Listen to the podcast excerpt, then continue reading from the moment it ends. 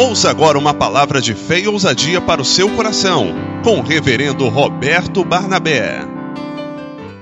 Graça e paz, irmãos, amém? Deus abençoe vocês, pode se assentar.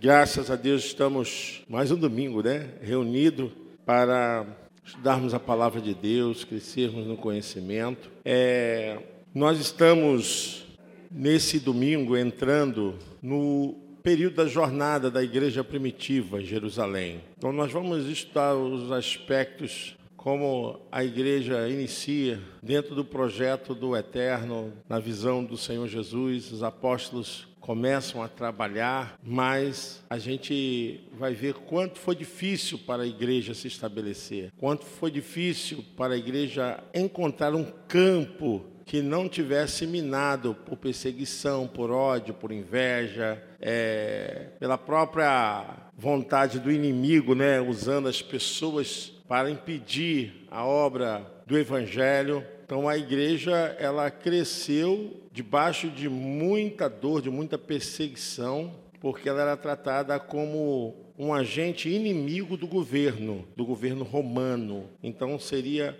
o que eles chamavam de uma religião de heresia, que profanava né, o culto aos imperadores, às ordens, porque não adoravam os ídolos dos imperadores. E a igreja sofre muito, mas através dessa perseguição, a igreja também vai se alastrando em questão geográfica, um crescimento também numérico, apesar de muitas baixas, muitas baixas mesmo, né? Muitos cristãos morreram por causa da fidelidade do amor ao evangelho e como o Império Romano não podia conter o crescimento dos cristãos, aí acaba em Constantino a visão estratégica né, romana de que não conseguia vencer os cristãos porque eles nunca se eles nunca acabavam, né? E eles então trouxeram a religião para dentro da visão deles do Império Romano. Aí criou o cristianismo, cristianismo que ajuntou então todas as religiões e fez então a canonização através do Concílio de Nicéia. Então é muito interessante o que nós vamos falar, vamos passear um pouco em Atos dos Apóstolos para entendermos esse processo. E a igreja ela é perseguida por muitos anos, até que a perseguição de fato pudesse cessar, amenizar, foram 300 anos de perseguição. Então vocês podem perceber aí uma média de cada geração, se a gente botar cada geração 60 anos, a gente vai ver aí que dão quase aí uma, umas cinco, quase seis gerações, né? Então, a igreja perpassa esse caminho. Mas vamos ler as escrituras. Amém, irmãos? Vamos ler as escrituras, vamos ver as últimas palavras que a igreja recebe por orientação nessa caminhada, é lá em Atos dos Apóstolos, capítulo 1, nós vamos ver que a partir dali a igreja iria caminhar com seus próprios pés. Jesus já não estaria mais presente fisicamente com a sua igreja. Então o que deveria permanecer era fidelidade dos apóstolos, dependência do Espírito Santo e uma persistência para não desanimarem diante do grande desafio, da missão que eles haviam recebido, né? Porque o que eles iriam enfrentar seria uma dureza muito grande, porque nenhum dos apóstolos tiveram facilidade, nenhum deles. Né? O único que considera não ter morrido de, por morte que não fosse pelo martírio né? foi João do Apocalipse. O restante, todos morreram é, sendo mártires sendo sacrificados pelo Evangelho. Fora do apóstolo João, não há menção histórica nenhuma de que algum apóstolo, seguidor de Jesus, que andou com Jesus, não tivesse outro tipo de morte que não fosse pelo martírio. Foi pelo martírio. Então a gente vê aí que, mesmo assim, eles matando os apóstolos, não conseguiram parar o processo do desenvolvimento da igreja. A igreja ela estava crescendo e não parava apesar de toda a perseguição, de toda a austeridade, de toda a calamidade, a culpa que botaram nos cristãos, é, de tudo que pudesse fazer para atingir os cristãos, eles faziam a fim de que pudessem impedir aquele movimento chamado movimento de heresia. Mas a igreja, ela está debaixo de um poder que é sobre todo poder, amém, irmãos? Sobre todo poder. Quando a gente vai estudando a história, a gente vai acompanhando é, todos os relatos, o sofrimento da igreja, o processo, como a igreja se ocultou durante a perseguição, a igreja se escondeu durante a perseguição. A igreja se escondeu. Os pais da igreja, talvez a gente fale sobre isso mais à frente, os pais da igreja são aqueles que vêm depois dos apóstolos, aonde eles guardam os escritos, eles têm ali os mandamentos e eles conseguem permanecer se reunindo é, em catatumbas, em esconderijos secretos e por sinais eles guardavam um lugar onde se reuniam. Né? Normalmente a gente hoje se usa muito peixe, porque era um dos sinais que eles usavam na época, né? quando se reuniam. E muitos outros sinais foram dados. É, a gente vai caminhar, a gente vai ver como a igreja primitiva, que foi o marco inicial, a questão de base para que a igreja pudesse vencer anos a fios as dificuldades. Né? O nascedouro foi a igreja primitiva com a base apostólica. Depois dali, né, a gente sabe que depois de 70 anos depois disso, a igreja que começou, ela se desfaz porque vem uma outra geração. E essa geração é que também permanece através de quê? Através do ensinamento e da doutrina, né?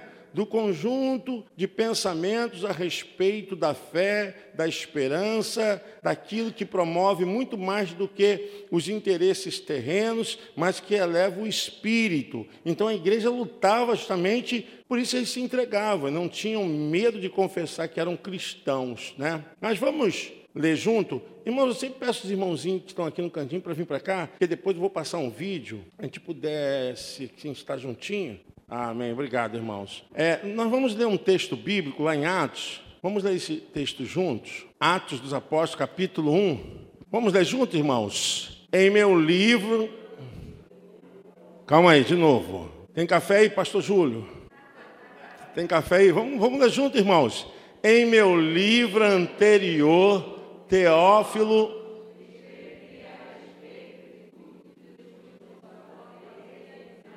até o dia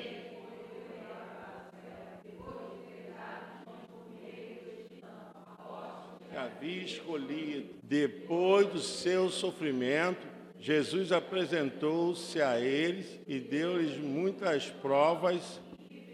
Estava vivo, apareceu-lhes certa ocasião, deu-lhes ordem. Mas esperem, pois João batizou com água, mas dentro de poucos dias vocês serão batizados com o Espírito Santo. Então os que estavam reunidos lhe perguntaram: Senhor, é neste tempo que vais restaurar o reino de Israel? E ele respondeu: Não lhes compete saber os tempos ou as datas que o Pai estabeleceu pela sua própria autoridade, mas receberão quando o Espírito Santo serão minhas testemunhas em Jerusalém, em toda a Judéia e Samaria, até os confins da terra. Tendo dito isso, foi levada às alturas e uma nuvem cobriu da vista deles. E eles ficaram com os olhos fixos no céu enquanto ele subia. De repente surgiram diante deles dois homens vestidos de branco, que lhes disseram: Galileus, porque vocês estão olhando para o céu. Este mesmo Jesus que dentre vocês foi levado ao céu, voltará da mesma forma como viram subir. Então eles voltaram para Jerusalém, vindo do monte chamado das Oliveiras, que fica perto da cidade, cerca de um quilômetro. Quando chegaram, subiram no aposento onde estavam hospedados, achavam-se presentes Pedro, João, Tiago, André, Felipe, Tomé, Bartolomeu, Mateus, Tiago, filho de Alfeu, Simão, o Zelote e Judas, filho de Tiago. Todos eles se reuniam sempre em oração com as mulheres, inclusive Maria, a mãe de Jesus. Amém? Então, essas foram as últimas recomendações e orientações que Jesus deu aos seus discípulos, mas a partir dali a igreja não teria mais a presença física de Jesus, né? Ele já é assunto definitivo aos céus e agora eles estavam trabalhando com os ensinamentos e com a fé. Agora era fé, era acreditar, confiar porque a igreja ela estava abrindo as portas para o evangelho que era contra a cultura judaica, né? Toda cultura tem uma resistência a uma outra cultura. E vocês percebem a dificuldade que o evangelho começa porque tinha que romper pelos próprios irmãos através da cultura judaica. E eles não criam daquela forma. Então existe resistência por parte da própria cultura, que é contra a nova cultura, e tem também todo o processo que estabelece um Deus para adorar, um Deus que tem que ser invocado, que não mais necessite ser o Deus que apresentava também o Império Romano, porque os imperadores, eles exigiam adoração, eles exigiam que fosse ofertado sacrifícios também para eles. A gente vai descobrindo isso na vez de Domiciano. Ele exige essa forma de adoração e tudo aquilo que ia contra o Império Romano era rebeldia. Por isso que eles eram perseguidos, porque a visão da igreja era adorar ao único Deus eterno, imortal, invisível, mas real e não negavam a sua fé. A gente vai ver isso depois no seguidor de Jesus chamado Policarpo. Ele é desafiado na frente de todos em público para negar a sua fé. E ele disse até que faria isso se eu saísse de algo que estou errado para a verdade, mas eu vou negar aquilo que eu estou na verdade para algo que é falso. E por causa disso, ele paga com a sua própria vida, né, sendo queimado vivo, mas ele não nega a sua fé, porquanto ele sabe o que estava esperando era muito maior do que aquela situação no presente momento. Então a igreja não começa fácil, ela não tem um início fácil, ela passa por um processo de muitas lutas, a gente vai lendo o livro de Atos. O livro de Atos é o novo evangelho da igreja. Os evangelhos, Mateus, Marcos, Lucas e João, é o evangelho que demarca o início da vida de Jesus e o chamado dos apóstolos.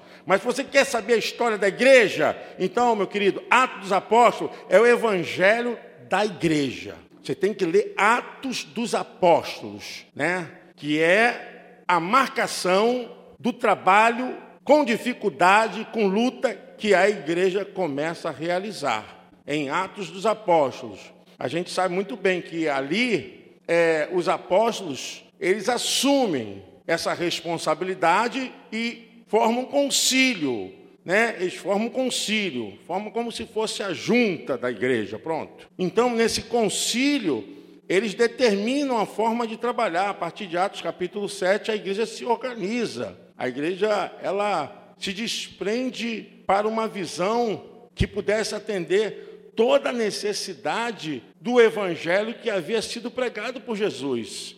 Então ele separa os diáconos, separa as pessoas para pregar a palavra, a igreja estabelece um fundo financeiro para ajudar essas obras, mas até então a igreja não havia saído de Jerusalém.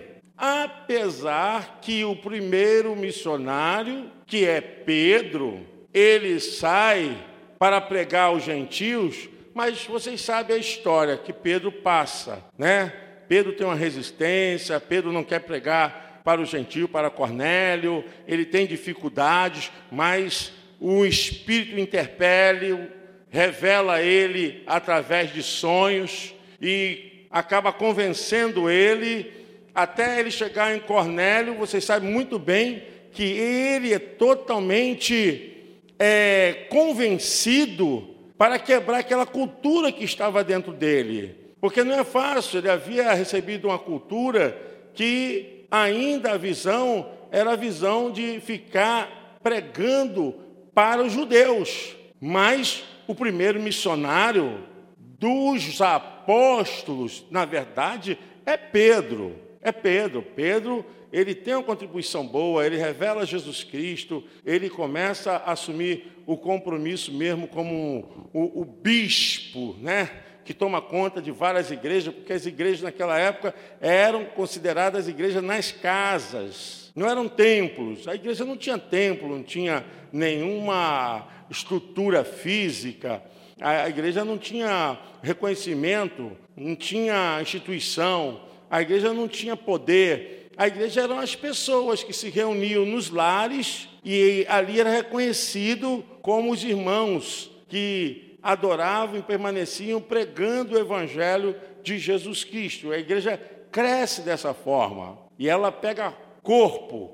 Digo corpo porque ela começa a aparecer, ela começa a fazer mudanças e essas mudanças começam a mexer. Mexer com o quê? Mexer com toda a classe religiosa. E a, a, e a gente percebe que a igreja é perseguida pela própria igreja. Porque quem manda perseguir a igreja são justamente aqueles que eram líderes religiosos. Foram eles que mataram Jesus, né? Então, é a igreja perseguindo a igreja. Só que essa igreja que sai dentro de uma igreja, ela tem uma proposta de vir com uma nova visão em relação à fé, que abolia os sacrifícios, que não tinha necessidade mais de guardar as obrigações cerimoniais, porque o sacrifício eterno, o sacrifício eterno já havia sido realizado em Jesus. Amém, irmãos? Em Jesus tudo se fez novo. Amém? Não precisava mais de sacrifícios, como os judeus tinham em suas mentes, e por isso eles tinham dificuldade.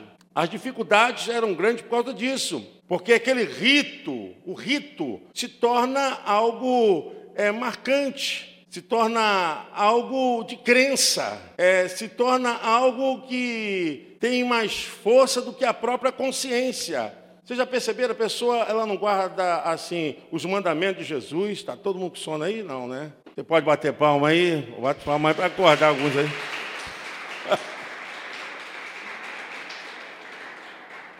Então, a gente chama isso de matrizes. Já viu a pessoa que não tem consciência, a pessoa que não sabe nem o que está fazendo, mas se passar em frente ao cemitério ou a igreja católica, o que ela faz? Mas não tem nem consciência daquilo. Isso que eu chamo de matrizes, rito. E se torna mais forte do que a própria consciência. Então, eles guardavam esses ritos, essas matrizes, essas metáforas, mas não tinham consciência que o evangelho não era por sacrifícios, não era por obrigação, mas o Evangelho chegou para dizer que a pessoa poderia chegar a Deus através da fé em Jesus Cristo. Então, essa igreja nova, ela sai do meio da igreja antiga. E quando ela começa a agir assim, a Bíblia fala que os sacerdotes, os sumos sacerdotes, os escribas fariseus, eles tinham uma certa afinidade com todos os líderes romanos, com os imperadores, com os governadores. Então, a igreja, ela tinha uma, uma aliança para exercer influência no meio dos judeus. Logo, esses líderes, sacerdotes, escribas, fariseus, eles criaram uma dificuldade contra a igreja nova. Estão entendendo ou não? Amém? Então começa a perseguição ali, que a gente sabe na entrega justamente dos sumos sacerdotes é, para o Império Romano, a pessoa de Jesus. Jesus é julgado sem ter defesa, condenado, e ali a igreja começa. A gente vê em Atos capítulo 3 que Pedro já é um outro Pedro, Pedro é um outro Pedro. Em João capítulo 20, verso 19, Pedro é medroso, Pedro está escondido. Mas você vai em Atos, capítulo 3, vê que esse Pedro não é o mesmo Pedro de, de João, capítulo 20. É um outro Pedro, ele não tem medo, ele está disposto até morrer e diz: Olha, importa obedecer a Deus do que aos homens quando ele enfrenta aquele caso do coxo, é, quando ele sobe para orar, na hora nona, e quando ele chega lá, aquele homem coxo pede uma esmola, e Pedro e João, eles estão subindo para orar na hora nona, e eles falam: Não tenho ouro nem prata, mas o que eu tenho eu te dou, em nome do Senhor Jesus. Levanta e anda. Então, por causa desse ato, eles começam a sofrer perseguição e queriam prendê-lo, mas ali não consegue mais à frente, consegue depois, ele é solto, né? Que a igreja está orando e ali, irmãos, começam a desdobrar todo o processo que a igreja iria passar. Então, não foi fácil para a igreja começar a desenvolver. Quando chega é, no imperador Nero, Nero é uma pessoa que tem perturbação mental, é um imperador que começa a perder força no seu império, no seu governo, e ele queria demonstrar força fazendo um ato que pudesse trazer assim a sua memória como alguém que estivesse realmente no poder e das 14 cidades que ali tinham em evidência, ele mandou queimar dez cidades e depois colocou a culpa nos cristãos. E a partir daí, ele começa então uma perseguição dos cristãos, e essa perseguição não para. Não para porque vai tomando força, vai crescendo. Então, muitos cristãos eram mortos em arenas e queimados, fogueiras, eram decapitados, eram esquartejados. Muitos cristãos eram mortos por leões, né, por animais ferozes, mas a fim de que fosse colocado como alguém que fez uma grande ação contra aquilo, porque a igreja aí realmente para eles era algo ruim, eu digo essa igreja, a igreja primitiva, que vai crescendo, era algo que era ruim, era algo que estava estragando, porque estava convencendo os adoradores de fé pagã. Muitos pagãos se converteram ao Evangelho, muitos pagãos iam aceitando a proposta de fé através de Jesus Cristo. A gente pode ver depois isso mais à frente pelo apóstolo Paulo, né? Porque Paulo pregava em todo lugar. Areópago, em todas as estradas, em todo lugar, ele se acomodava e pregava e as pessoas se convertiam. E esvaziando os templos pagãos. Aí vocês veem que aquilo incomoda muito a fé desses que começavam a ter os seus deuses como desacreditados. Então, é, e os romanos, eles tinham uma fé que para tudo tinha um Deus. Tinha o Deus do vento, tinha um Deus é, do ar, tinha um Deus, tudo tinha um Deus. Então, para todos os atos, e aquilo é, criava uma é, confusão muito grande. E o Evangelho vem justamente trazendo isso. Ó, vocês podem esquecer tudo isso aí, que isso aí não pode fazer nada. Isso mexe com a fé, mexe com as condições de arrecadação. Existe também uma polêmica, né? Relacionada a isso também, porque isso mexe com a questão econômica dessas igrejas pagãs. Olha, irmãos, como é que a igreja do Senhor Jesus Cristo começou a operar, mas aí a verdade incomodou um mundo espiritual, incomodou as trevas e se manifestou aonde? No coração humano porque começou a perseguir, começou, mas quanto mais eles perseguiam, quanto mais eles faziam vítimas cristãs, pessoas cristãs, mais força o evangelho ia tomando. Os imperadores tentavam acabar, e quanto mais faziam maldade, mais a igreja ia crescendo. Amém? Você pode aplaudir o Senhor? Não pararam. E a gente percebe que não é uma perseguiçãozinha qualquer. Era de entrar nas casas, era de procurar, de trazer arrastado, de deixar pendurado numa cruz, até que fosse totalmente apodrecido numa cruz. A morte torturante, era uma morte realmente exemplar. Eles deixavam aquilo para mostrar, mas isso não acabou com a fé da igreja. E não foi um período qualquer, porque depois de Nero veio Trajano, depois de Trajano vem Domiciano, depois disso vem Marco Aurélio, e vai vindo outros e outros. Esse período dos 300 anos, eu até citei um livro aqui para os irmãos, vale a pena comprar, eu não sei se tem é, nas livrarias, porque isso é do meu tempo, né? Mas chamado de Justo L. Gonzalez, que é o autor, ele narra a história a era das trevas. Tremendo, porque fala justamente dessas trevas que a igreja não tem medo de enfrentar a perseguição do Império Romano. Porque para eles a fé e a religião oficial era do imperador. Tudo aquilo que ia contra o Império Romano era inimigo do governo. Tem aqui professor de história aqui no nosso meio? Tem professor de história aqui? Não, né? Tem não, né? Então, era inimigo do governo. Mas a igreja não tem medo. A história, ela é viva. O que, que é a história? A história ela estuda o passado para melhor nos apresentar no presente. Não podem acabar com a história. A história vai estar viva e vão se passar os anos e os anos se passarão. Reinos se levantarão, cairão, mas a história ela traça toda a consciência da verdade. Então, a igreja, ela passa por esse período e isso se perdura por 300 anos, quase 300 anos de perseguição, quase 300 anos de perseguição. Visto que não conseguia mais acabar com os cristãos na fé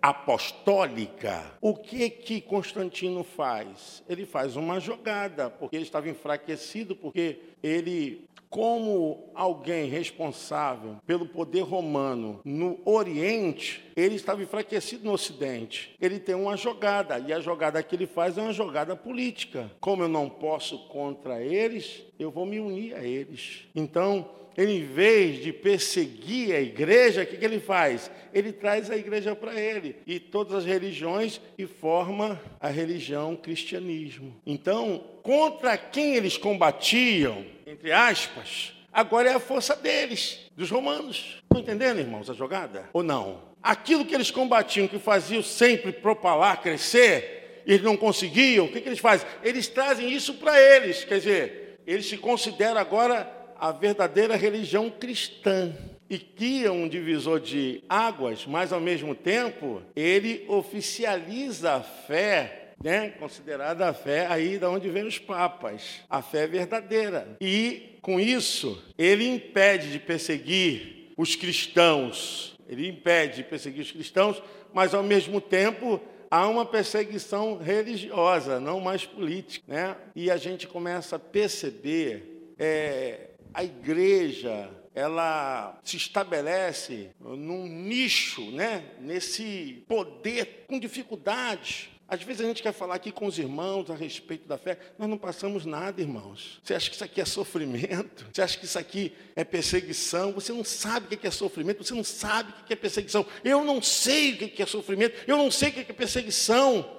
Mas quando a gente entra para a história, a gente vê que a gente não faz é nada. A realidade, para nós recebermos que estamos recebendo aqui agora, muito sangue de gente de fé, inocente, filhos de Deus, filhas de Deus, muito sangue foi derramado. E vou falar para vocês, segundo a história, há mais mulheres mártires do que homens. Segundo os achados arqueológicos, antropológicos, estudos feitos, se acharam mais sepultura cristã de mulheres do que de homens. Se achavam assim, tipo 16 sepulturas de homens mortos como mártires. Isso se achavam 80 de mulheres. Então, o que, que eles chegaram à conclusão? Que houve mais fidelidade na fé de morrer por uma causa, o cristianismo, né, pela fé da igreja primitiva, de mulheres do que de homens. Então, as mulheres tinham um posicionamento mais firme, mais fiel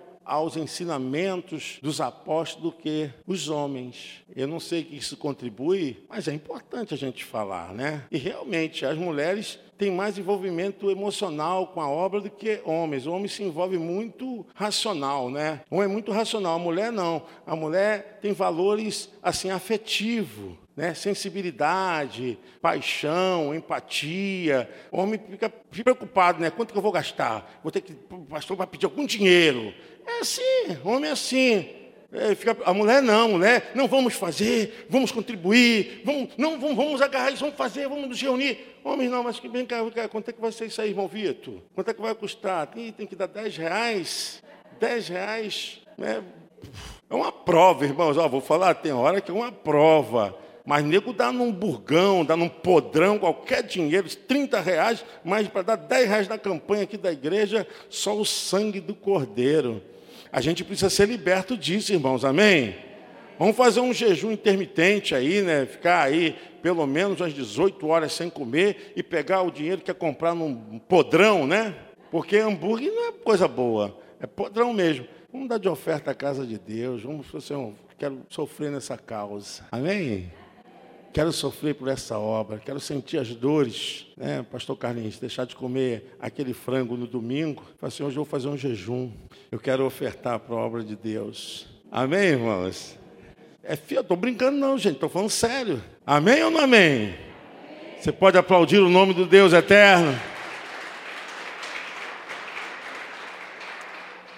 Nós queremos começar hoje marcando um impacto profundo a respeito do processo que a igreja passou. E nós chegarmos até aqui, não estou falando nem a questão de, da reforma, não. Estou falando da igreja no nascedouro dela. Não estou falando de reforma, não, porque a reforma é outra situação, é uma outra coisa. Estou falando realmente daquilo que fez com que a igreja permanecesse e nós estivéssemos aqui. Então, não foi fácil, é isso que nós queremos estudar. E vamos analisar isso passeando nos evangelhos da igreja, que eu chamo o evangelho da igreja é Atos dos Apóstolos. A gente andar em Atos dos Apóstolos, vamos ler, vamos estudar, vamos começar a analisar qual o processo, a ação, a dedicação da igreja e não tinha favor, não tinha ajuda, não tinha templo, não tinha mérito de ninguém, ninguém custeava a igreja, quem mantinha a igreja era a própria igreja, eram os próprios irmãos, eles que mantinham a igreja na fé, na oferta, na ajuda. A gente vê que Paulo faz campanha para a igreja em Jerusalém que estavam com dificuldade. Ele pede aos irmãos aos coríntios, aos filipenses, né, que os irmãos estavam passando fome. E ele pede essa oferta para ajudar as igrejas, ajudar os irmãos. É o que nós fazemos aqui né? É o que nós fazemos aqui. Às vezes a gente não dá valor, mas é, quem passa sabe o que, que, é isso, né? Às vezes é uma oferta que você dá aí para missões, uma oferta que você dá é, para ajuda da cesta básica, uma oferta que você dá é, para algum caso específico, né? Gente, isso é para a obra de Deus, para o reino de Deus. Eu vou fazer o seguinte: eu vou dar essa pausa para a gente ofertar e dizimar, porque eu vou passar algo aqui bem interessante. Daqui a pouquinho a gente encerra com o que nós vamos passar. Eu gostaria que você pegasse essa oferta, seu santo dízimo, para a gente depois não quebrar o que nós estamos fazendo com o que nós vamos passar. Oferte aí, consagre ao Senhor. Nós precisamos da sua ajuda. A partir desse domingo, todos os domingos pela manhã, nós vamos estudar a jornada da igreja primitiva em Jerusalém. Nós vamos orar. Você que não pegou seu envelope, pega aí o seu envelope, coloca o seu santo dízimo, a sua oferta, em nome de Jesus. Ajuda essa obra, ajuda essa obra. Nós podemos fazer muito mais, irmãos. Se todos nós ajudarmos, podemos fazer muito mais. É, depois da jornada, nós temos o nosso encontro. Eu quero dizer para os irmãos que quem se inscreveu no curso de grupos pequenos, está escrito: quem quiser entrar vai ter que esperar formar outra turma, não tem mais como entrar mais ninguém. Então, você que está inscrito no curso de líderes de grupos pequenos, após isso aqui você pode subir, nós vamos dar continuidade. Agora, quem quiser entrar, vai ter que entrar na segunda turma, porque essa turma encerrou. A gente, graças a Deus, completou. E quem quiser também entrar para o curso de pais doentes, filhos enfermos, né, sintomas, também essa turma já encerrou, tá? Já encerrou. Nós já temos 40 inscritos, são 40 inscritos e pronto. Quem quiser participar vai ser na próxima turma aqui é, já se encerraram as inscrições. É, as inscrições foram feitas através do site, né? Inclusive, é, domingo passado, quarta-feira, a gente ajudou algumas pessoas a fazerem suas inscrições aqui. Agora, se você desejar, você poderá se inscrever né, para a próxima turma que nós vamos abrir. Nós queremos, irmãos, que a igreja cresça no conhecimento. Eu acho que a igreja tem que começar a investir nisso. Investe nisso, né? A Bíblia diz, né, é, em Pedro lá 3:18, crescei na graça e no conhecimento do nosso Senhor Jesus Cristo. Vamos orar a Deus pedir a Deus que abençoe nossas casas, nossas vidas. É, essa madrugada eu estava orando, orei por você. Eu sei que é um tempo muito complicado, mas seja fiel nos seus dízimos, nas suas ofertas. É isso que mantém a obra de Deus aqui. É, nós fizemos uma obra ali que eu não esperava, do piso que caiu lá, do som, né? deu cupim em tudo e a gente tem que fazer de concreto. Então, foi um orçamento que a gente não esperava, mas tem que fazer. Né? E a sua contribuição, você que recebeu aquele envelope vermelhinho, que eu distribuí no domingo, nos ajuda. Qualquer valor que você der, vai para essa obra. Amém, irmãos? Amém? Irmãos, eu tenho que falar sobre isso, não posso ficar calado, tenho que falar, eu preciso da sua ajuda. Se você não me ajudar, como é que eu vou fazer, né? A gente fez lá a obra lá, foi quase dois mil reais, né? Um tempo onde a gente está bem assim deficitário, mas eu tive que fazer, comprar piso, comprar mão de obra e bora fazer o quê? Mas é, nós somos a igreja de Jesus, né? Senhor abençoe essa igreja, abençoe essa casa, abençoe cada um que está cooperando. Pai, eu peço o Senhor que possa ajudar, que cada um possa contribuir de todo o coração Pai, se alguém puder até dar uma oferta especial, Senhor, que nós precisamos. Uma oferta especial, de repente um irmão, uma irmã recebeu uma vitória. Meu irmão, deixa o Espírito Santo tocar no seu coração. Porque essa obra não é do pastor Roberto, essa obra é obra do Deus eterno. E Ele possa abençoar sua vida, sua família e trazer muitas e muitas prosperidades. Em nome de Jesus. Amém, amém. Deus abençoe. Os irmãos vão até você e você vai colocar essa oferta, seu santo dízimo. É, eu não sei, os irmãos que estão na minha direita podem vir para cá, para esse aqui, para esse meio aqui? Fica difícil? Vocês estão com frio? Não, né? Aqui. Se os irmãos puderem aqui, a gente vai. Eu vou pedir é, ajuda, vou pedir ajuda aí do, do, do Bira, puder, eu não sei como é que está esse sistema, tem condições de ligar a luz? Pastor, melhor só vir para cá, para a gente assistir. O que, é que eu fiz, irmãos? Eu peguei, é, eu peguei é, um relato de um resumo do filme para a gente poder entender o que aconteceu com a igreja do primeiro século. Isso, obrigado, irmão. Então, se puder colocar aí, Beth, pode colocar. Eu achei o melhor resumo para a gente entender do que nós vamos tratar daqui para frente. Será que vai rodar tudo, Beth? Não sabe, né? Só o sangue de Jesus, porque não foi sal. Vamos lá. Na época de Nero, surgiu a primeira perseguição aos cristãos em Roma no ano 67. Este imperador reinou pelo espaço de cinco anos de uma maneira tolerável, mas logo depois se deixou levar pelos seus próprios desejos de poder e grandeza e deu liberdade ao maior desenfreio e às mais terríveis barbaridades. Matou a sua própria mãe, esposas, tutores e senadores. Entre outros caprichos diabólicos, ordenou que a cidade de Roma fosse incendiada. Ordem que foi cumprida pelos seus oficiais, guardas e servos. Este terrível incêndio durou seis dias e sete noites. Dez dos 14 bairros da cidade foram devorados pelo fogo. Milhares de pessoas pereceram nas chamas, se sufocaram com a fumaça ou foram sepultados sob as ruínas. Quando Nero descobriu que sua conduta era intensamente censurada e que era objeto de um profundo ódio, decidiu então culpar os cristãos, aproveitando a oportunidade para excusar-se e, ao mesmo tempo em que enchia seu olhar com as novas crueldades. Eu assim proclamo que a culpa do incêndio de nossa amada cidade é da seita ilegal que se diz chamar cristã. Exterminarei esses criminosos de uma forma equivalente à enormidade do seu crime. A sua punição será um aviso o espetáculo do horror.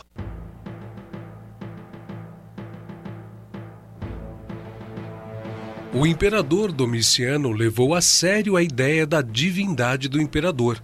Ele mesmo se intitulou Deus e construiu um templo em honra aos imperadores.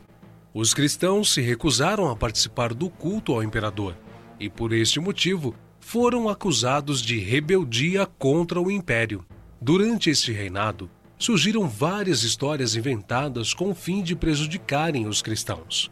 Tal era o ódio dos pagãos que toda fome, epidemia ou terremoto que assolasse qualquer das províncias romanas era logo atribuído aos cristãos.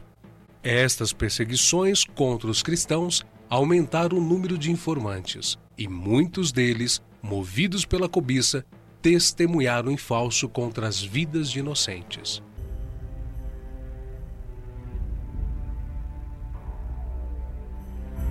Trajano apesar de manter a mesma política de seus antecessores, foi contudo mais brando para com os cristãos.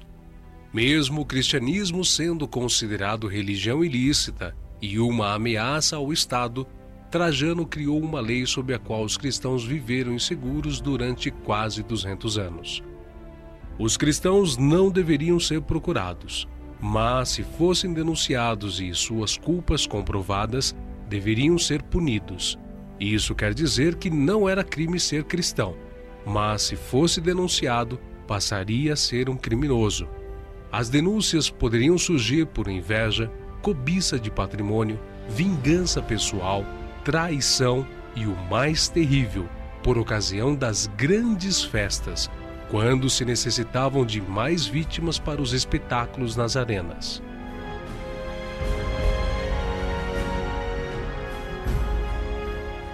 Adriano, o sucessor de Trajano, deu continuidade às perseguições na mesma intensidade que o seu antecessor. Mandou construir um templo dedicado a todos os deuses no panteão de Roma. Durante o reinado de Adriano, muitos foram crucificados no Monte Ararat, na Armênia, coroados de espinhos, sendo traspassados com lanças em imitação da paixão de Cristo.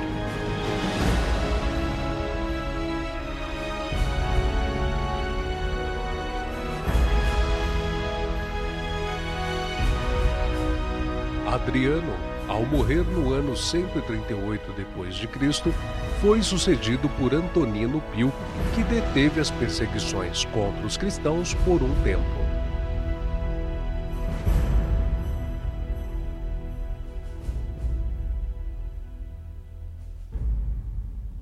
Marco Aurélio subiu ao trono no ano 161 da era cristã. Era um homem de natureza rígida e severa e, embora elogiável no estudo da filosofia e em sua atividade de governo, foi duro e feroz contra os cristãos e desencadeou a quinta perseguição.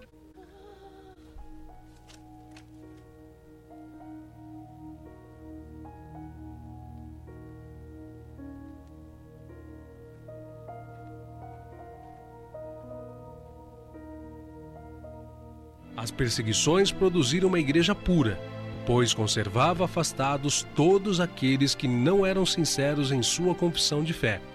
Ninguém se unia à igreja para obter lucros ou popularidade, riquezas e prosperidade, mas somente aqueles que estavam dispostos a serem fiéis até a morte. Se tornavam então publicamente seguidores de Jesus Cristo. Onde quer que procurassem refúgio, os seguidores de Cristo eram caçados como animais. Eram forçados a procurar esconderijo nos lugares desolados e solitários. A primitiva igreja em Roma poderia ser chamada com razão de Igreja das Catacumbas. Sob a mais atroz perseguição, esses cristãos se conservaram incontaminados em sua fé, privados de todo conforto, excluídos da luz do sol, tendo lar no seio da terra, obscuro mas amigo, não faziam queixa alguma. Provações e perseguições não eram senão passos que os levavam para mais perto de seu descanso e recompensa. Existem várias catacumbas em Roma.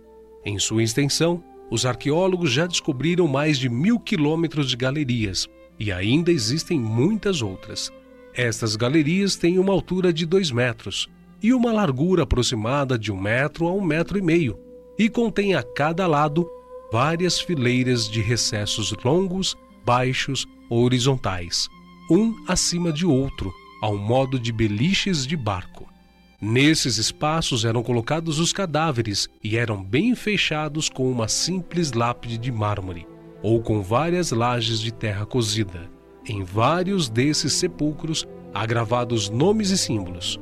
Os mais frequentes símbolos cristãos nas paredes das catacumbas são o pastor com o cordeiro em seus ombros, âncoras, coroas, videiras e o peixe.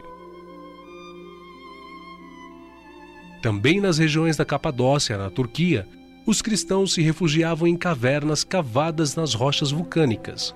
Ali viviam milhares deles escondidos dos soldados romanos em cidades subterrâneas. Nas cidades haviam cisternas para armazenagem de azeite de oliva, armazéns de alimentos, cozinhas com sistema de exaustão para dispersar a fumaça, de forma que não fosse notada na superfície, poços de água, templos de culto e até 52 tubos, formando um incrível sistema de ventilação para que o ar entrasse e percorresse todos os níveis até os mais inferiores.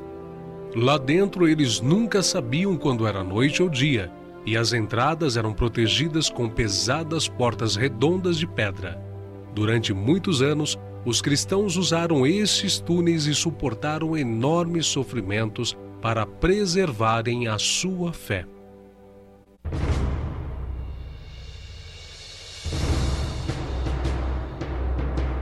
Com o imperador Sétimo Severo, foi dado mais um passo em oposição à Igreja. O avanço do cristianismo alarmava os pagãos e reavivaram a mofada calúnia de imputar aos cristãos as desgraças acidentais que sobrevinham. Os cristãos do norte da África foram os que mais sofreram com a crueldade das perseguições sob seu governo. Depois disso, as perseguições cessaram. Veio um intervalo de paz, com a expansão da igreja e milhares de novos adeptos para a fé.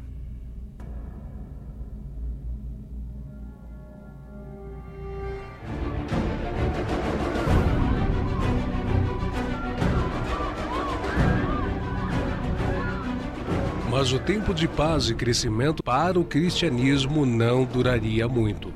Com os imperadores Décio e Valeriano, o nível de perseguição cresceu com grande ímpeto. Se anteriormente a igreja era vista como irritante e incômoda, agora ela era encarada como uma ameaça real que precisava ser eliminada. Assim, entramos no período da primeira perseguição oficial a nível imperial. Os cristãos não tinham o direito de se encontrarem para realizarem o culto e eram ameaçados de morte caso o fizessem. Os líderes eram o alvo. A estratégia era eliminá-los para que os seguidores caíssem.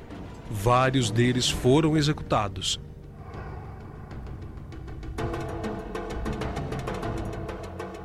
Outros foram encarcerados e torturados, a exemplo de Dionísio e Orígenes de Alexandria. houve um número incontável de cristãos martirizados durante essas duas perseguições. Haviam poucos lugares onde a perseguição não estava na moda. A África e Alexandria, em especial, poderiam ser chamadas de Escola dos Mártires. Os cristãos tinham que se apresentar ao imperador para comunicar-lhe a religião. Quem renunciava e sacrificava aos deuses recebia então um certificado. Quem não renunciava era considerado criminoso e conduzidos às prisões e sujeito às mais horrorosas torturas. Neste período, muitos cristãos tiveram que fugir de casa e procurar refúgio em outros países, em lugares ermos, em praias, em grutas, nas montanhas ou em cavernas, padecendo grande necessidade depois de deixarem famílias, pais, mães, cônjuges, filhos e amigos, além do conforto, honra, prosperidade, paz e bens materiais que até então possuíam. Quando, pois, vos perseguirem nesta cidade, fugi para outra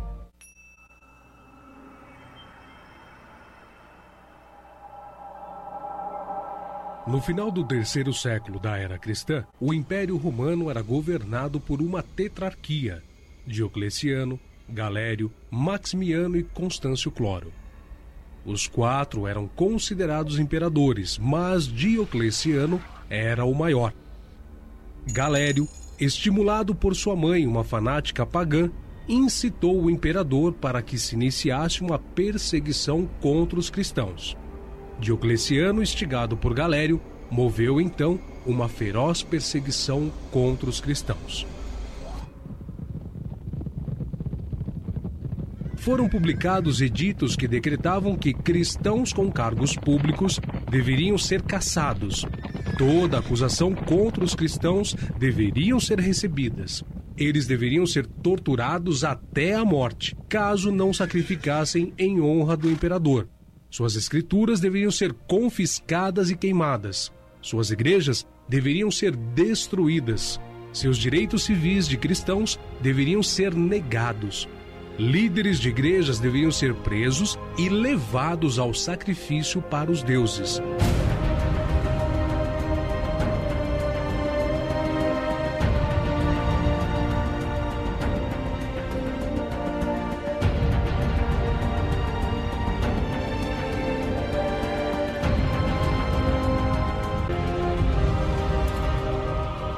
Muitas casas foram incendiadas e famílias cristãs inteiras pereceram nas chamas.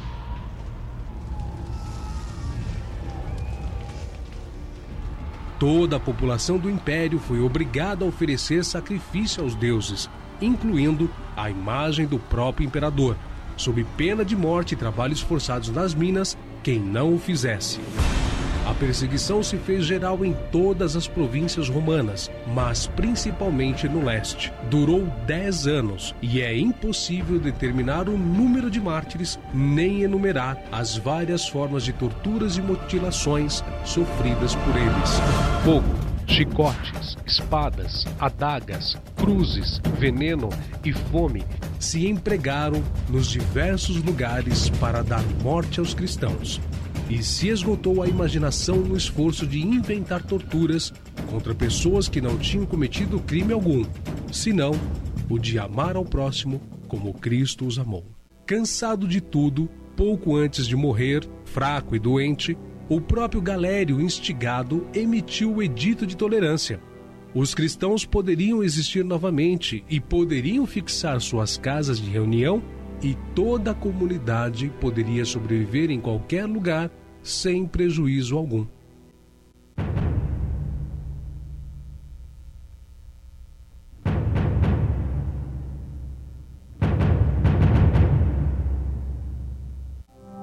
Constantino foi proclamado imperador romano no ano 306 e não tinha nenhum sentimento para com os cristãos. Sempre adorou o deus Sol romano Apolo, mas suas ideias sobre o cristianismo iriam mudar. Em uma de suas batalhas, ocorreu que, chegando próximo ao local de conflito, percebeu que tinha feito um erro de cálculo e estava em desvantagem na batalha.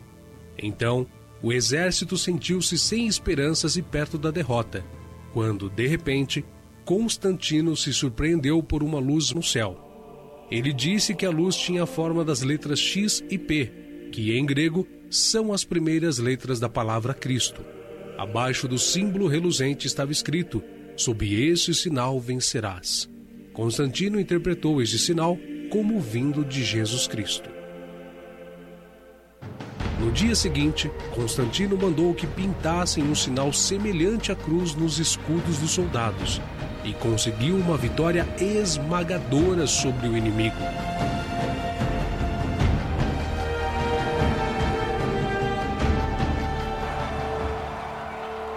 Partir de então, Constantino professou sua devoção à fé. Para ele, Jesus Cristo era o Deus das batalhas sangrentas e varão de guerra ao invés de ser um Deus misericordioso, perdoador e príncipe da paz. No entanto, mesmo depois de convertido, Constantino não abandonou sua adoração ao Deus Sol e o manteve como símbolo principal em suas moedas. Além de matar seu filho Crispo pela simples acusação da madrasta, e mandou também sufocar no banho sua mulher Fausta. Em 313, foi proferido o Edito de Milão, concedendo a liberdade religiosa a todos os povos. Antigamente, Satanás lutava contra a igreja, mas não teve grande êxito. Então, resolveu mudar de estratégia e, ao invés de lutar contra, aliou-se a ela, dando-lhe a religião oficializada do império através do seu vaso, o imperador Constantino. Logo, toda a corte se converteu à nova religião e aqueles que eram contra os cristãos passaram a serem a favor. O Papa e não Jesus passou a ser o Supremo e considerado o infalível. Toda obediência era devida à Igreja Católica Romana.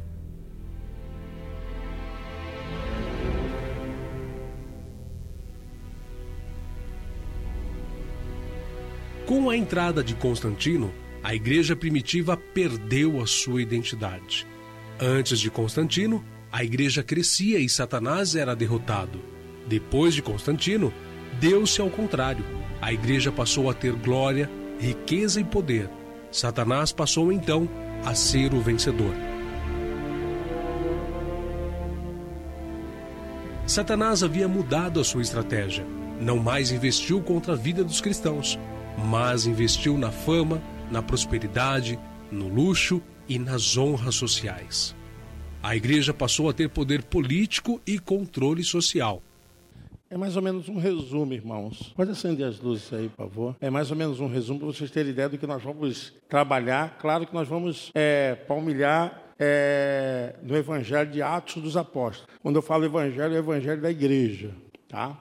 São os Atos dos Apóstolos, aqueles que vieram após Jesus. Nós vamos conhecer a primeira viagem missionária de Paulo, segunda, terceira e a dita quarta também. Vamos analisar todos os processos que decorreram dessas viagens, as igrejas que foram formadas, as prisões dos apóstolos. É um momento assim da gente caminhar é, na visão da igreja, a igreja que ela nasce após a ascensão de Jesus Cristo aos céus. Eu espero que vocês continuem.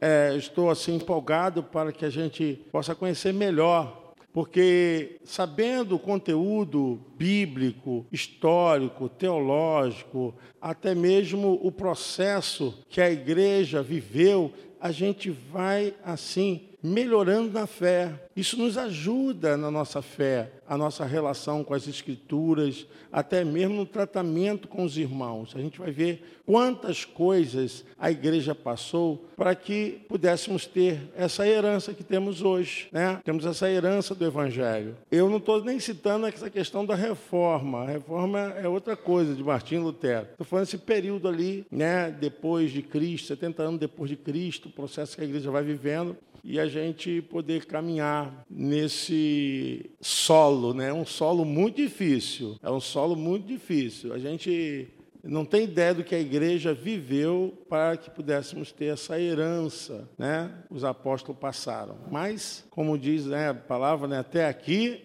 nos ajudou o Senhor. Amém. Vamos nos pôr de pé, vamos orar. Em seguida, nós estaremos subindo para o nosso curso, quem está fazendo o curso. Deus abençoe. Você gostou? Diga amém.